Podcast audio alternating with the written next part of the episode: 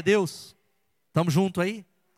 Ano que vem, não adianta, é, você está cansado aqui, eu sei. Quem está cansado? Fala, estou cansado. Ser sincero, estou cansado, muito cansado. Está terminando o ano. A virada de ano proporciona, e não é pecado, um, um início simbólico. Talvez uma parada estratégica para a gente sonhar de novo para a gente sonhar, para a gente falar, olha, vai ser diferente. Eu gosto de virada de ano. Eu sou aquele que desafio, vou falar nessa mensagem já e para você fazer alvos. Eu acredito nisso, vou falar o porquê que eu acredito nisso. Mas se você não mudar os padrões já, hoje, dia 27, não começar a mudar alguns padrões, não começar a tomar algumas atitudes, o ano não será novo. Por isso, eu desafio você a abrir a sua Bíblia agora. A Paula pode colocar minha mensagem rápida lá. Em Gálatas capítulo 6, versículo 8 e 9. Essa palavra que eu quero transmitir, a gente está colocando num canal de áudio que é o Sound, não sei se é assim se fala SoundCloud, é, é isso, tá certo? SoundCloud, e, e também no YouTube. Desafia quem não veio a ouvir essa palavra. O primeiro GD dos supervisores, eu queria que vocês discutissem essa palavra.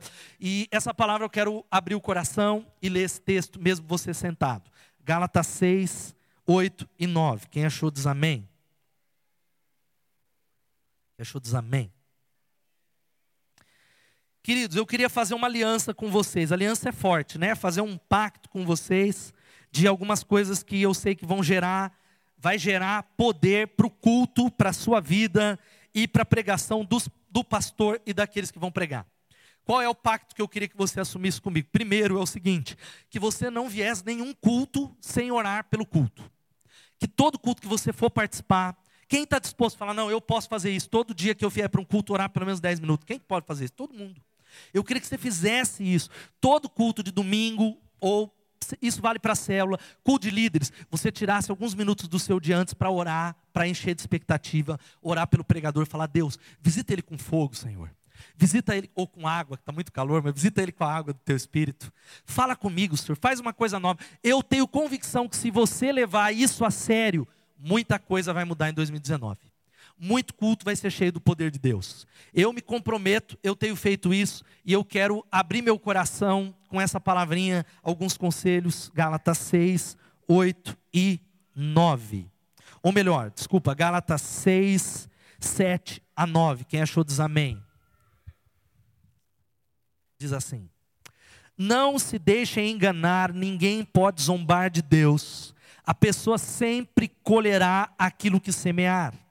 Quem vive apenas para satisfazer sua natureza humana, colherá dessa natureza ruína e morte. Mas quem vive para agradar o Espírito, colherá do Espírito a vida eterna. Portanto, não nos cansemos de fazer o bem. No momento certo, teremos uma colheita de bênçãos, se não desistirmos ou se não desanimarmos. Vamos ler essa que está na tela, que a Paula colocou, versículo 9. E não nos cansemos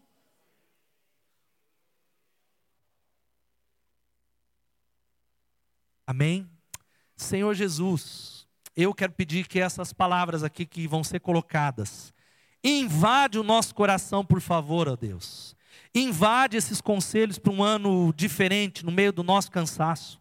Eu clamo a Ti que a Tua palavra ela fale, que a Tua palavra renove. Pai, aqueles que estão tão cansados e tão desanimados, acende uma chama nessa noite. Acende algo novo para a honra e glória de Jesus, nós oramos. Amém, amém e amém. Amém, querido. Amém? Glória a Deus. Nós, queridos, eu queria que você saísse daqui, não veio todos os líderes, que nós sabemos o que cremos por, e por que nós cremos. Nós sabemos. Nós não estamos fazendo isso aqui porque a gente tem dúvida.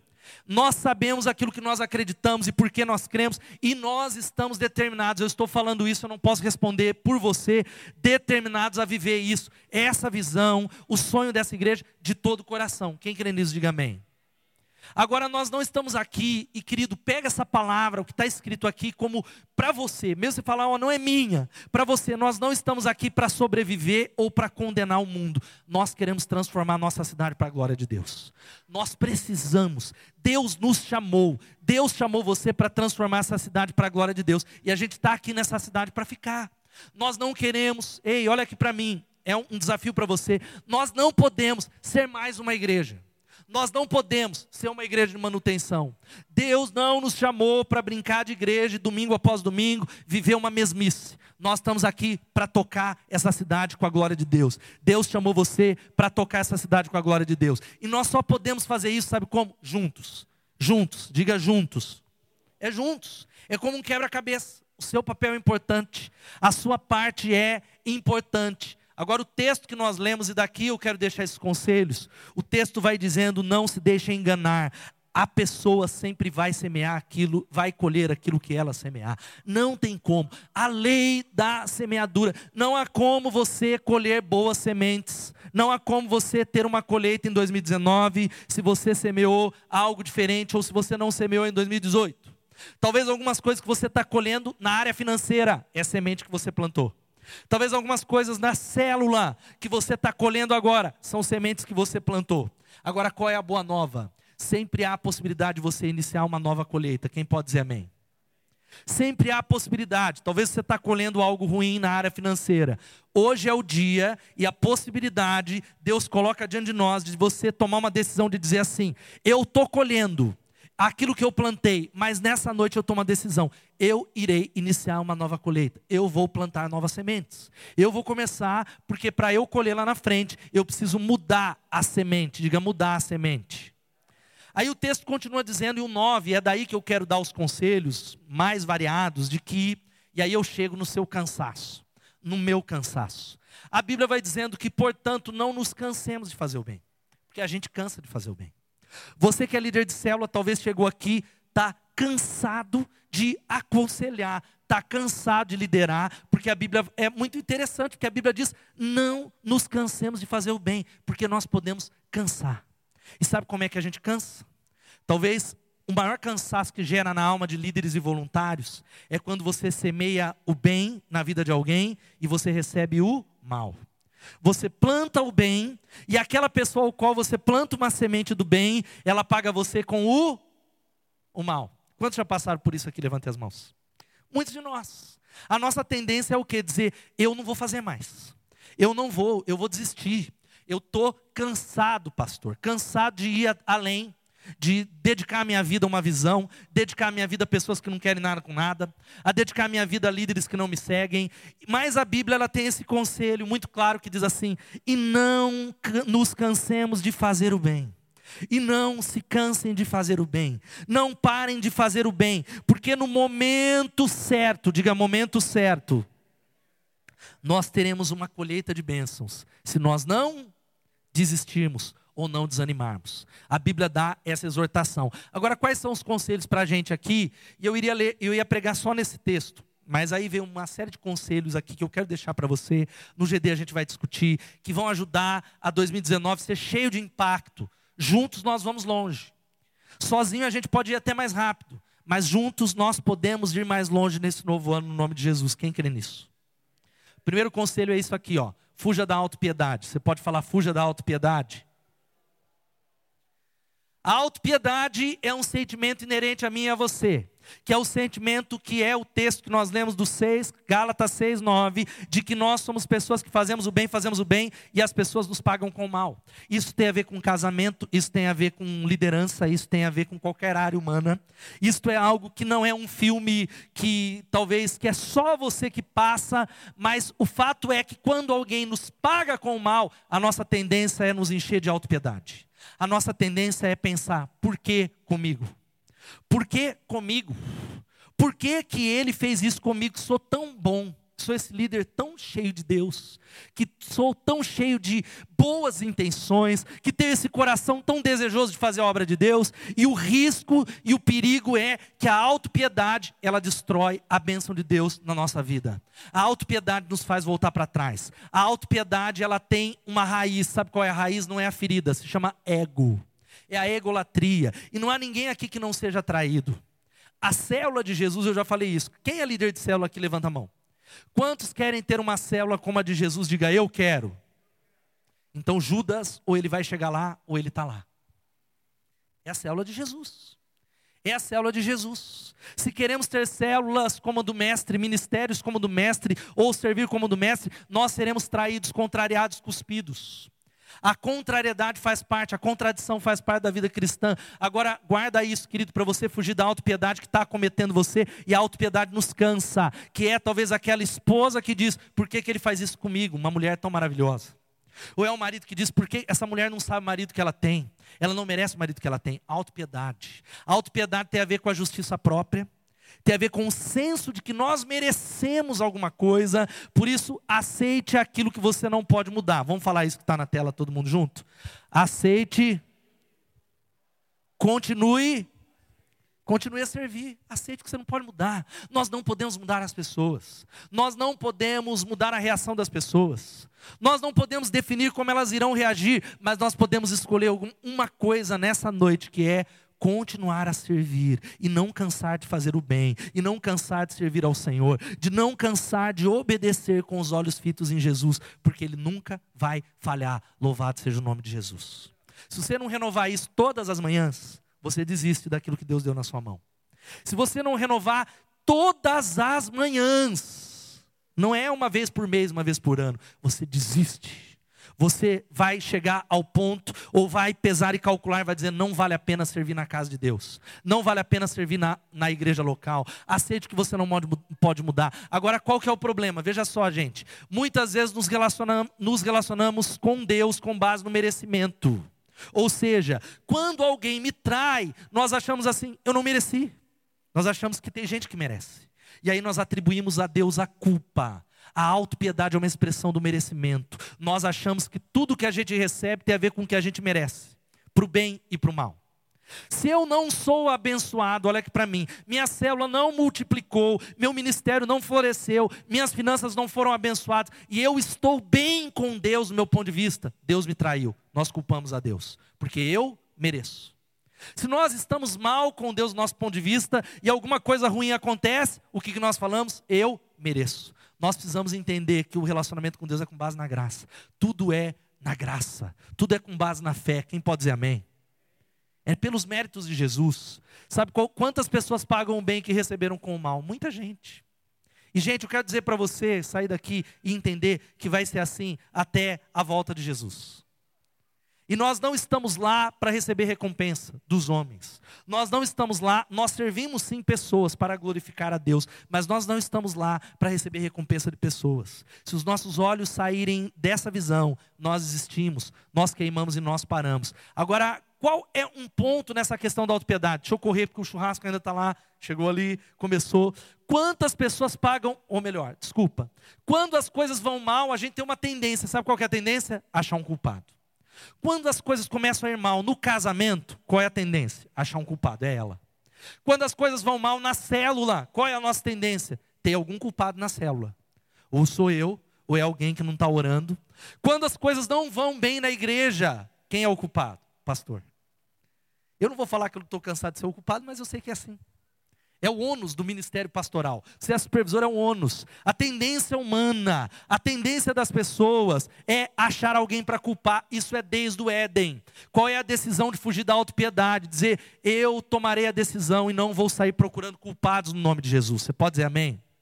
Eu assumirei responsabilidades. Se é o casamento, eu farei aquilo que está nas minhas mãos com a ajuda de Deus para consertá-lo. Se é a célula ao qual eu não lidero, se é a igreja, eu farei a minha parte, contando que Deus ele pode fazer um milagre, ele conta comigo no nome de Jesus. Quantos estão entendendo? Digam amém. Segunda coisa, sabe qual é o segundo conselho para 2019? É isso aqui, ó. Lidere, lidere e lidere. Fala aí para quem está do seu lado. Lidere, lidere, lidere. Fala de novo até para a mulher aí, para o marido, lidere, lidere, lidere. Tudo está de pé ou cai de acordo com a liderança. Tudo aquilo, olha aqui para mim, se está caindo é porque não tem gente liderando. Isso vale para a igreja, vale para mim, vale para a minha vida. Se o casamento está caindo, alguém não está liderando. Se as finanças estão caindo, alguém não está liderando as finanças. Então, tudo, se a célula está caindo, se vale para a minha célula, é difícil ouvir isso, vale para o seu ministério. Lidere, lidere, lidere. Comece por liderar a sua vida no nome de Jesus. Não entregue a responsabilidade da sua vida para terceiros, para pastor, para bispo, para Betesda, para esposa. Lidere a sua vida. Assuma responsabilidades. Olha só o que diz Romanos 12, 8. Se está falando dos dons, se é exercer liderança, que é exerça com zelo.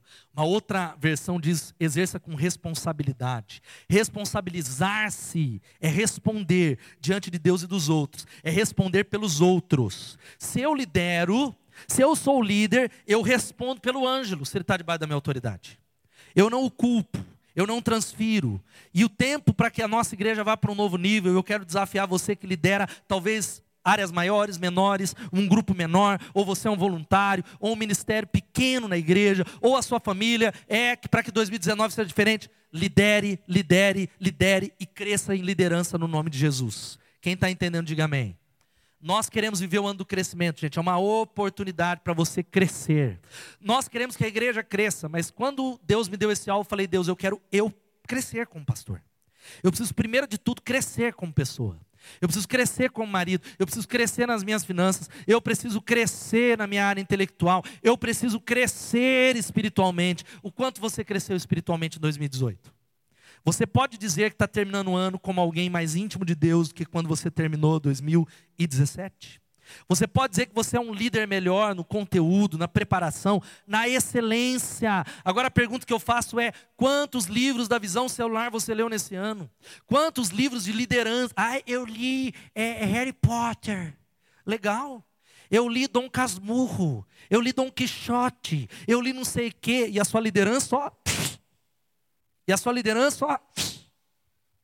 E a sua liderança, ler faz bem. Ler bula de remédio, tudo faz bem. Mas quando nós falamos de crescer como líderes, nós precisamos pagar o preço da liderança. E aí eu quero dizer algo para você, olha o que diz o Peter Drucker, isso vale. Existem dois tipos de pessoas na comunidade: quem produz resultados e quem, e quem dá explicações por não produzir. É claro que existem frutos que dependem de Deus, mas eu tomei uma decisão no que depender de mim, Deus. Eu quero liderar responsavelmente nesse ano. Senhor, daquilo que está nas minhas mãos, eu quero fazer o meu melhor. Aquilo que está nas minhas mãos, eu quero ir além. Eu quero ser esticado. Espírito Santo de Deus, derrama o teu óleo, porque às vezes ele precisa derramar um óleo que está tudo rangendo. Amém? Qual tipo de pessoa é você? Olha o que diz o Bonnie Pickens. Esteja disposto a tomar decisões. Esta é a qualidade mais importante de um bom líder. Querido, tome decisões. Tenha iniciativa. Quero liberar você para o serviço, irmão. Você que lidera ministérios, sirva, inicie. Esse ano muitas pessoas me procuraram nesse final, nas duas últimas semanas, para iniciar novos ministérios na igreja. Ministério de capelania nos presídios femininos, ministério de visitação nos hospitais. Glória a Deus, dá um glória a Deus aí, irmão. Aí eu olhei para essas irmãs que me procuraram falei: irmãs, o meu papel é estar na retaguarda e te apoiar. Vá, tome, inicie, dê o passo. O que você precisar, eu estou na retaguarda, mas eu não posso ir por você. Lidere o seu ministério. Tome decisões. Vá além, porque a mediocridade deliberada é pecado. Talvez o, o máximo que você chega não é o do irmão, mas a mediocridade que é estar na média, fazer o mínimo necessário, talvez aquilo, talvez eu estou na média, é pecado. E eu digo para você, viva uma vida de iniciativa. Fala para quem está do seu lado, viva uma vida de iniciativa, irmão. Se alguém te pediu para caminhar uma milha, vá duas. Se alguém te desafiou, porque a, a excelência é uma mentalidade. A excelência não tem a ver onde você está. A excelência é uma atitude, é um estilo de vida. Quantos querem excelência? Digam amém. Se você não tem vivido vidas de excelência, essa é a decisão. 27 de dezembro, marca atrás da sua Bíblia, dia 27 de dezembro de 2018. Eu tomei a decisão de dar passos para viver uma vida de, de excelência, uma mentalidade de excelência em tudo. Mas ninguém está vendo no trabalho. Eu serei excelente. Eu trabalho sozinho, home office, eu serei excelente. Eu serei excelente, eu vou liderar. Porque líderes, cadê os líderes que estão aqui? Levantem as mãos. Você é exemplo em tudo que faz. Não é perfeito. É exemplo até de vulnerabilidade. Mas você é exemplo em tudo aquilo que você faz. Dízimo, oferta, oração, intercessão. Leitura, crescimento, sede, desejo, em nome de Jesus. Terceiro, sabe qual que é o terceiro? Vamos ler todo mundo junto? Continue a crer, independente do que você vê. Amém. Se eu pudesse escolher de todos, não, não dá para eu tirar um de todos os que eu coloquei, que Deus colocou no meu coração nesses dias de Natal lá, pedindo Deus me dar uma palavra. Continue a crer, independente daquilo que você vê. Eu tomei uma decisão, não é fácil. Senhor, não importa aquilo que eu esteja vendo, eu vou continuar crendo naquilo que o Senhor falou. Eu não vou desistir sobre aquilo que o Senhor me chamou para liderar uma célula. O Senhor falou lá atrás, eu não vou desistir, independente daquilo que você vê. Agora, por que, que muita gente desiste? por causa que é dominado pelo, por aquilo que eles veem.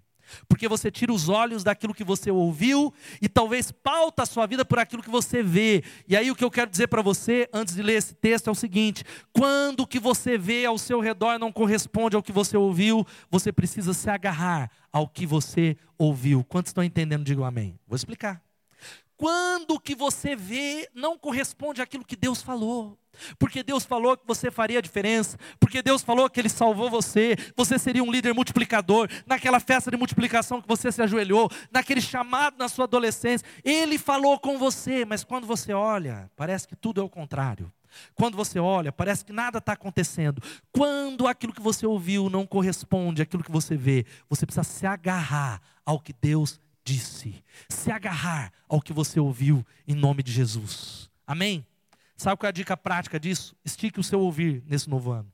Ouça mais. Ouça mais. Ouça no culto, sai do celular. Ouça mais. Se você tem dificuldade de se concentrar na palavra, eu era assim quando eu era adolescente. Hoje não há nenhuma palavra. Você pode falar qualquer pregação que eu ouvi. Ah, mas você tem pregado mais. Mas eu escuto muita mensagem no rádio. Eu, muito, muito sermão. Eu acho que eu escuto mais sermão que os membros dessa igreja. Eu ouço muito, muito sermão. Eu tenho ouvido todas as palavras, porque eu criei um hábito na adolescência que é o caderno. Você pode ver que toda vez que alguém prega, eu tenho um caderno. E eu tomei essa decisão quando eu tinha 14 anos de idade, porque eu não conseguia ouvir o meu pastor. Eu falava, meu Deus, eu, eu, eu, ou ele é ruim demais ou eu sou péssimo. Eu não consigo concentrar. E a, o que eu comecei de decisões a tomar foi anotar. Aquilo me ajudou a concentrar, a talvez a ter mensagens, a aumentar o meu ouvir. Você precisa aumentar o seu ouvir no nome de Jesus. Olha só o que diz 2 Coríntios 5, 7. Vamos ler todos juntos? Porque vivemos. Vamos falar de novo todo mundo, gente? Irmão, escreve esse versículo. Você fala, mas eu, eu falei tanto na série É Impossível, mas Deus pode. Talvez você tenha que falar isso dez vezes por dia. Dez vezes por dia. Dez vezes por dia. Deus, eu vivo por fé e não pelo que eu vejo. Deus, eu vivo por fé e não pelo que eu vejo. Deus, eu vivo por fé e não pelo que eu vejo. Um texto que sintetiza isso, a Paula vai colocar lá, Paula, aquele texto bem rapidinho de a Bíblia conta a história que Elias, volta lá o texto, Elias, o profeta Elias, ele orou para que não chovesse durante três anos e meio e não choveu.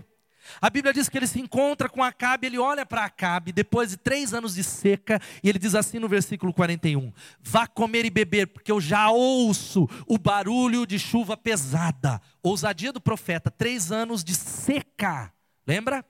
Não, os olhos não viam a chuva, mas ele profetiza versículo 42, veja só. Então Acabe foi comer e beber, mas Elias subiu até o alto do Carmelo, dobrou-se até o chão e pôs o rosto entre os joelhos, dizendo assim: Deus, agora cumpre a tua palavra. Deus honra a tua palavra. Eu liberei uma palavra, como é que vai ficar agora se essa palavra não se cumprir? Versículo 43. Aí ele chama ao seu servo, presta atenção, e ele diz assim: Vá e olhe na direção do mar. Disse ao seu servo. Ele foi e olhou, não há nada lá disse ele. Sete vezes, ainda não coloco 44, sete vezes Elias mandou, volte para ver. Você está entendendo o que o texto está falando? Elias dá uma palavra, ele se ajoelha, ele ora e ele fala assim para o servo: Ó, agora vá lá na direção do mar, porque eu quero ver se há sinal de chuva. Ele vai e o que, que tem? Nada. Aí ele manda mais uma vez, ele vai e o que, que tem? Nada. Ele manda mais uma vez, ele vai sete vezes, e o que, que tem lá? Hã? O que, que tem lá?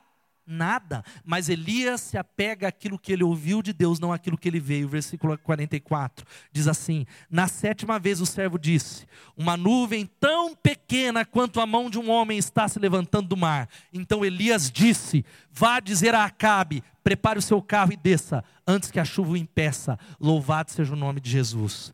Querido, prepare-se para a chuva, mesmo que você veja uma nuvem tão pequena como a mão de um homem no meio do seu ministério. Mesmo que você precise sete vezes ir lá olhar e nada aconteça, mesmo que você precisa voltar, Deus, essa célula, Deus, a minha família, Deus, as minhas finanças, mesmo que você veja uma mão pequenina do tamanho da mão de um homem, creia, mesmo que você não veja em nome de Jesus. Creia, fala para o irmão que está do seu lado, creia aí, irmão. Agora eu fecho esse ponto, ó, eu me empolgo aqui, que o processo é onde a fé é germinada. Eu tenho orado e falado, Deus, eu não estou entendendo, Senhor. Eu não estou entendendo algumas coisas. Aí Deus falou, filho, é no processo que a sua fé é germinada. É no processo que você vai me encontrar. O processo é o ponto. Talvez a gente ache que o é o ponto final, é a multiplicação, é a bênção, é o crescimento. E Deus está falando, filho, no final das contas, o mais importante talvez seja o processo. No final das contas, no meio de tudo, será, ou talvez Deus está falando, é o processo que é mais importante para mim, porque é no processo que você se encontra comigo, é no processo que você se ajoelha, é no processo que você me conhece, é no processo que você depende de mim. Abrace o processo no nome de Jesus. Vamos caminhar. Quatro, calcule o preço para pagá-lo. Amém? Vamos falar, calcule o preço para pagá-lo. Queridos, a minha palavra seria ou aquela ou só dentro desse ponto que liderança tem um preço. Quantos estão entendendo isso? Digam amém. Liderança não. Seguir Jesus tem um preço. Repita comigo e diga assim: seguir Jesus tem um preço. Seguir ele de verdade, por isso que ele fala assim: ó, que nenhum homem ele vai construir uma torre sem primeiro calcular. Nenhum homem ele constrói algo sem primeiro ver quanto vai. E liderança tem a ver com um preço que é pago, sim. Eu queria desafiar você a entender que a medida do ministério é o sacrifício, não tem para onde correr. A Bíblia diz que aquele que põe a mão no arado e olha para trás não é apto para o reino de Deus. O reino de Deus é cheio de alegria e bênçãos. Quantos creem nisso? Digam amém. Muita bênção, mas há um preço e há uma medida de sacrifício. Não há ministério de sucesso a preço de bananas. Ministério de sucesso, ministério de relevância. Se você quer ir além, há um preço a ser pago. Muitos ficam aquém porque não querem pagar o preço do reino de Deus. Muitos ficam aquém. Por isso, não dá para edificar uma obra de pedras preciosas sem pagar um preço. O texto que eu pregaria, falando sobre as leis do preço, é uma mensagem que eu vou pregar num congresso em fevereiro. Fala que ele chama, nós somos construtores junto com ele, e alguns constroem com o quê? Através, lembra lá, 1 Coríntios capítulo 3, com madeira, feno, palha, outros com ouro, prata e pedras preciosas, mas no último dia, tudo que a gente faz vai passar pelo fogo algumas coisas vão ser queimadas, como a palha. Tem gente que vai chegar no céu cheirando churrasco. Agora, a obra será provada. Alguns fazem uma obra de palha, outros fazem uma obra de madeira, mas há outros que fazem obras de ouro e prata. Qual é a diferença desses dois grupos? O preço. O preço. Não dá para edificar uma obra de pedras preciosas sem pagar um preço. Não dá para edificar algo que não vai ser queimado sem pagar um alto preço. Olha o que diz o George Washington Carver: 90% dos fracassos vêm de pessoas que têm o hábito de dar desculpas. Tome a decisão. Agora, chore sim. Chore, seja sensível, mas não dê desculpas. Quem não dá fruto, dá desculpas. Quem não dá frutos, dá desculpas. Agora veja só, eu queria que você entendesse algumas leis do preço bem rapidinho. Lá, Alguém corre lá, só faz um sinal para mim depois de churrasco, tá? Para o povo não, lá, de, dá uma olhada, se ainda dá, aqui, se já está pronto, aleluia. Você que está ouvindo, nós estamos tendo churrasco, azar o seu não veio, que Deus te abençoe nessa palavra. Bom, leis do preço, olha aqui, queridos, vamos ler todo mundo junto aqui. A. Vamos falar de novo. A. Isso é uma, uma é sabedoria que tem a ver com a vida. Ontem eu lembro que eu estava nesse Natal passando lá em Bauru, a gente foi no shopping, e aí as meninas, a gente ia tomar um sorvete, tal de excelência, aí as meninas, é, a gente quer tomar no Chiquinho Sorvetes. Não tem problema, legalzinho. Aí elas foram no Chiquinho Sorvetes. Eu falei, não, não quero Chiquinho Sorvetes, eu quero, como é o nome daquele lá? Sei lá o nome, um sorvetinho um pouco mais melhorzinho. Hã? Ice cream, um pouquinho mais, bem mais caro que o Chiquinho Sorvete.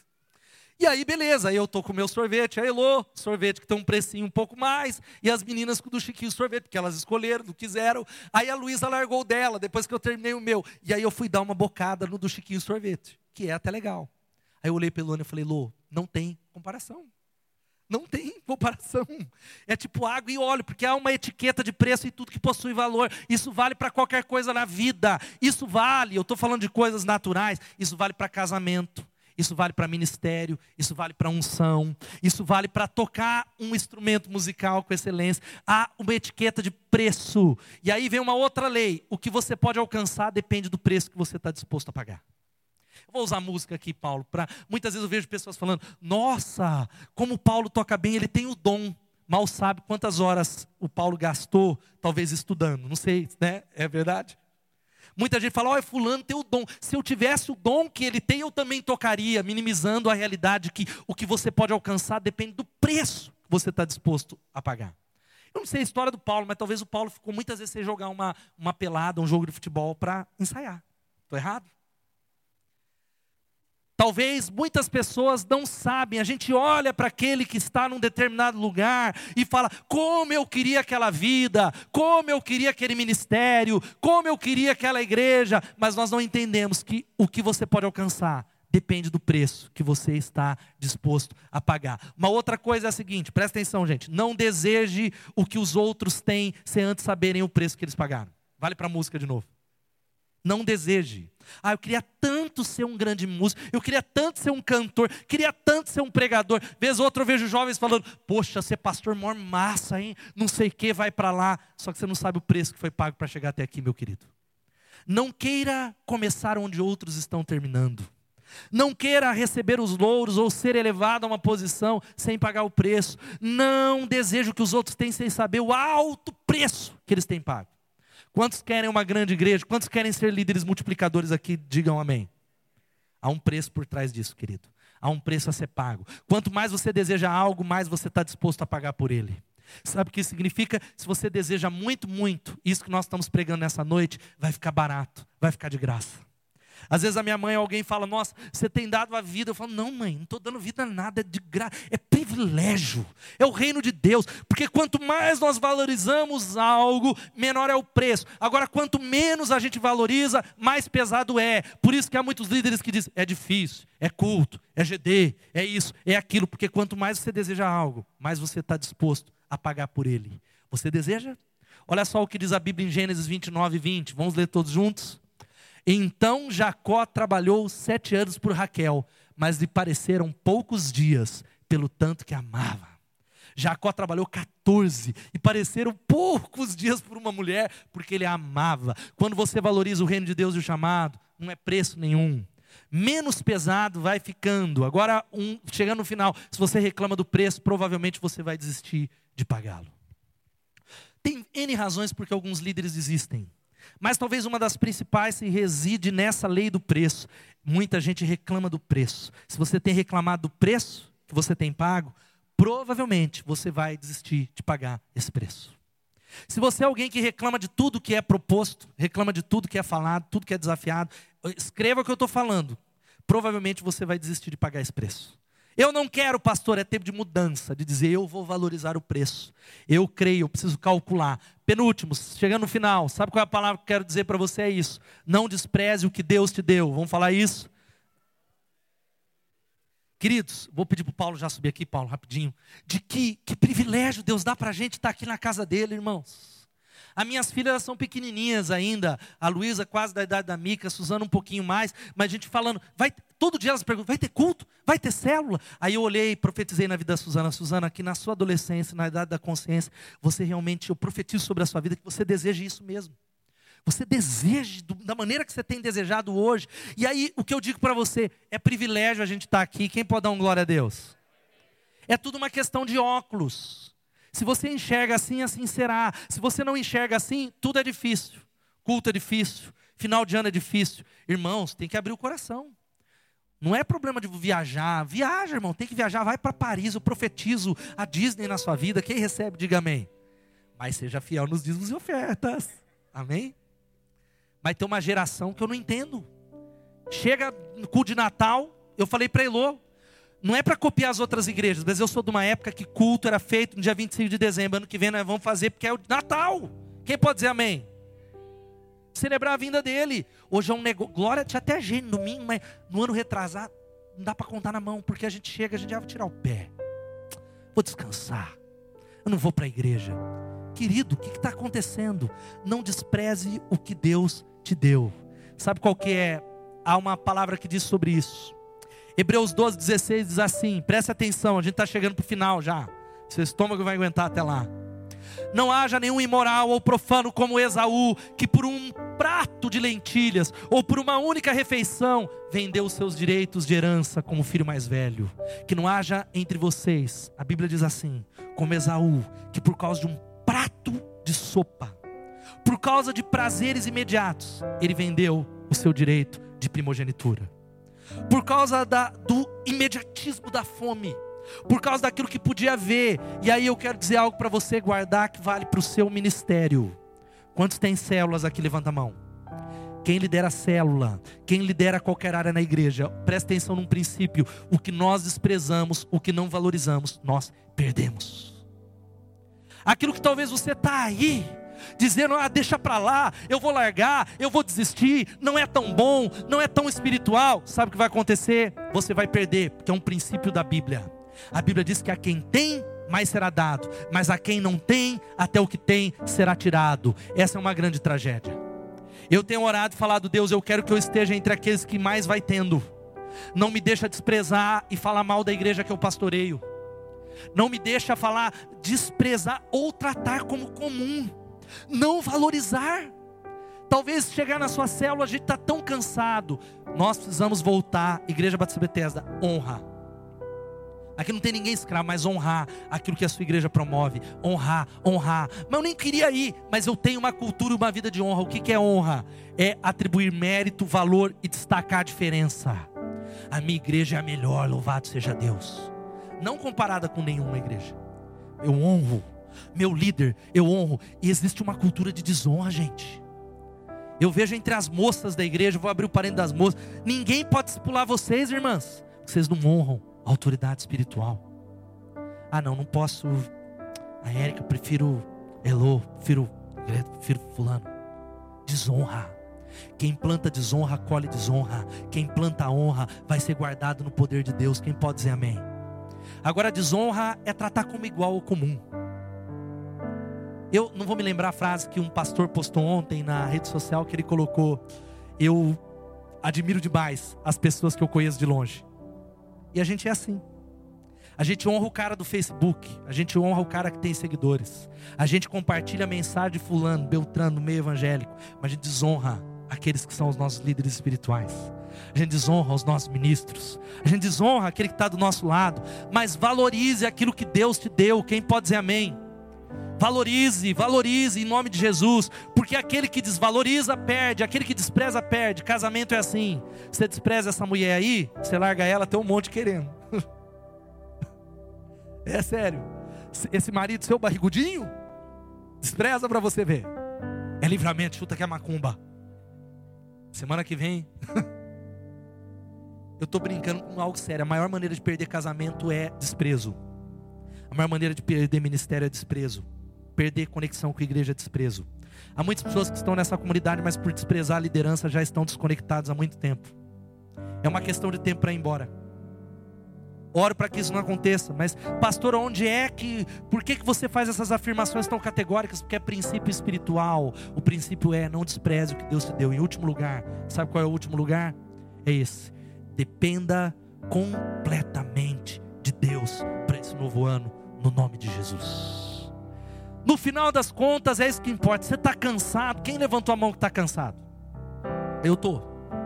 A Bíblia diz que Davi, segundo Samuel capítulo 30, ele juntou um bando de pessoas na caverna de Adulão, tudo gente que não prestava, e esse povo foi elevado pela liderança de Davi. Eles começaram a crescer. Mais um certo dia, no embate no outro lugar, aquele povo de Ziclag toma posse de todo mundo que fazia parte de Davi. Leva a mulher, leva a esposa, leva as coisas. E a Bíblia diz que eles sentaram e choraram até não ter mais forças. E a Bíblia diz que aqueles que eram os aliados de Davi, aqueles que ele investiu, falavam em apedrejá-lo. E o versículo 6 do capítulo 30, que para mim é o versículo eu posso separar como o mais importante da minha vida, diz que assim, Davi, porém, fortaleceu-se no Senhor, o seu Deus. Amém. Tudo para o ar, perdeu mulher, perdeu tudo. Os companheiros falando de apedrejar, a Bíblia dá essa frase, eu fecho dizendo isso para você. Davi, porém, fortaleceu-se no Senhor, o seu Deus. Sabe o que você está precisando, querido? Colocar em prática, mas se fortalecer nele.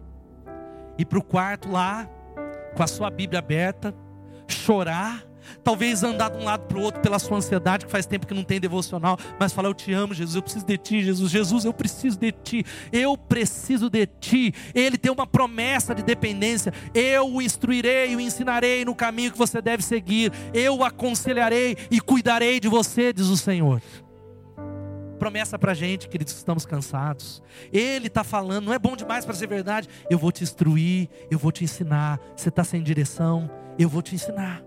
Eu, Deus está falando, você, eu vou te aconselhar e eu vou cuidar de você. Glória a Deus por essa palavra. Enquanto a banda vai subindo já ali, Tiago, a Bíblia vai dizendo algo tão poderoso. Eu fecho dizendo algo aqui para você. Isso foi uma coisa que Deus falou comigo, para mim, e eu transmito para você. E aí eu escrevi palavra por palavra nesse PowerPoint. Não confie em você mesmo, irmão. Não confie nas suas motivações e verdades, porque o nosso coração é enganoso. Todos nós, do mais santo ao mais pecador, somos afetados pelo pecado e tomados pelo egoísmo. O egoísmo é a nossa primeira linguagem, é a minha, é a sua. Não confie tanto assim em você. Não confie. A gente tem pensamentos, nós a gente tem um monte de pensamento, eu tenho um monte de pensamento. Eu acho que é assim. Para de confiar. A Bíblia diz assim para nós: confie no Senhor de todo o seu coração e não se apoie no seu próprio entendimento. Reconheça o Senhor em todos os seus caminhos e Ele vai fazer o que? Ele. Fala aí, irmão. Eu sei que Deus está falando nessa noite. Ele endireitará. A outra versão a NVT diz assim: busque a vontade dele em tudo e ele lhe mostrará o caminho que você vai seguir. Diga assim comigo: busque a vontade dele em tudo. Em tudo, querido. Tudo é tudo. É tudo. É tudo. É procurar alguém que você precisa acertar os relacionamentos pessoais. É procurar alguém que se abalou e feriu, você precisa ir lá. Ah, não, mas está tudo bem. Você precisa procurar, busque, Ele endireitará as suas veredas. Não seja sábio aos seus próprios olhos, tema ao Senhor, evite o mal. Fique de pé no seu lugar, querido, em nome de Jesus. Queria orar com você e juntos nós vamos ir longe. Tome a decisão de sonhar. De verdade, eu queria desafiar você que está cansadaço fazer o bem. Tome a decisão de sonhar sonhos que vão glorificar a Deus nesse ano de 2019, dizendo: Eu creio. Talvez você não tenha tanta força, mas sonhe junto com o seu irmão. É juntos nós podemos ir além. Juntos nós somos melhores. Queridos, eu creio nisso de verdade. Eu creio nisso que eu vou afirmar. O mundo está esperando por mudanças. A Bethesda é a mudança pela qual o mundo está esperando em nome de Jesus. Ei, Piracicaba está esperando por mudanças, é a nossa igreja a mudança pela qual essa cidade está esperando. É a sua célula, a mudança. Portanto, agarre a visão e a fé audaciosa. Sabe qual é a palavra? Mova-se em nome de Jesus. Eu quero terminar orando e cantando com você. E se você recebeu essa palavra de Deus para você, e de alguma maneira você está tomando alguma decisão de eu estou renovando, estou renovando essas áreas, eu estou me arrependendo vai ser diferente em 2019, pela fé. Estou me aliançando com Deus dentro desses conselhos. Eu não tenho nem força, pastor, mas eu, eu entendi na minha mente, vai descer para o coração. Você vai sair do seu lugar e vir aqui enquanto nós cantamos essa canção e vamos para esse tempo de mesa e de comunhão em nome de Jesus. Aleluia. Renova, renova no Senhor. Davi, porém, fortaleceu-se no Senhor, o seu Deus